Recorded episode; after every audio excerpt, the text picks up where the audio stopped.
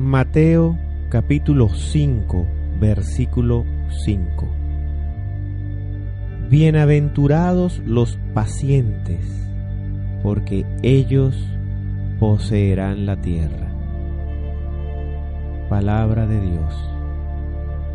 Bienaventurados los que practican la verdadera mansedumbre de corazón, aquellos que soportan con paciencia y con amor todas las vicisitudes de esta vida, poniendo su confianza y esperanza en el Redentor, ellos poseerán la tierra cuando en ella se manifieste el reino de Dios.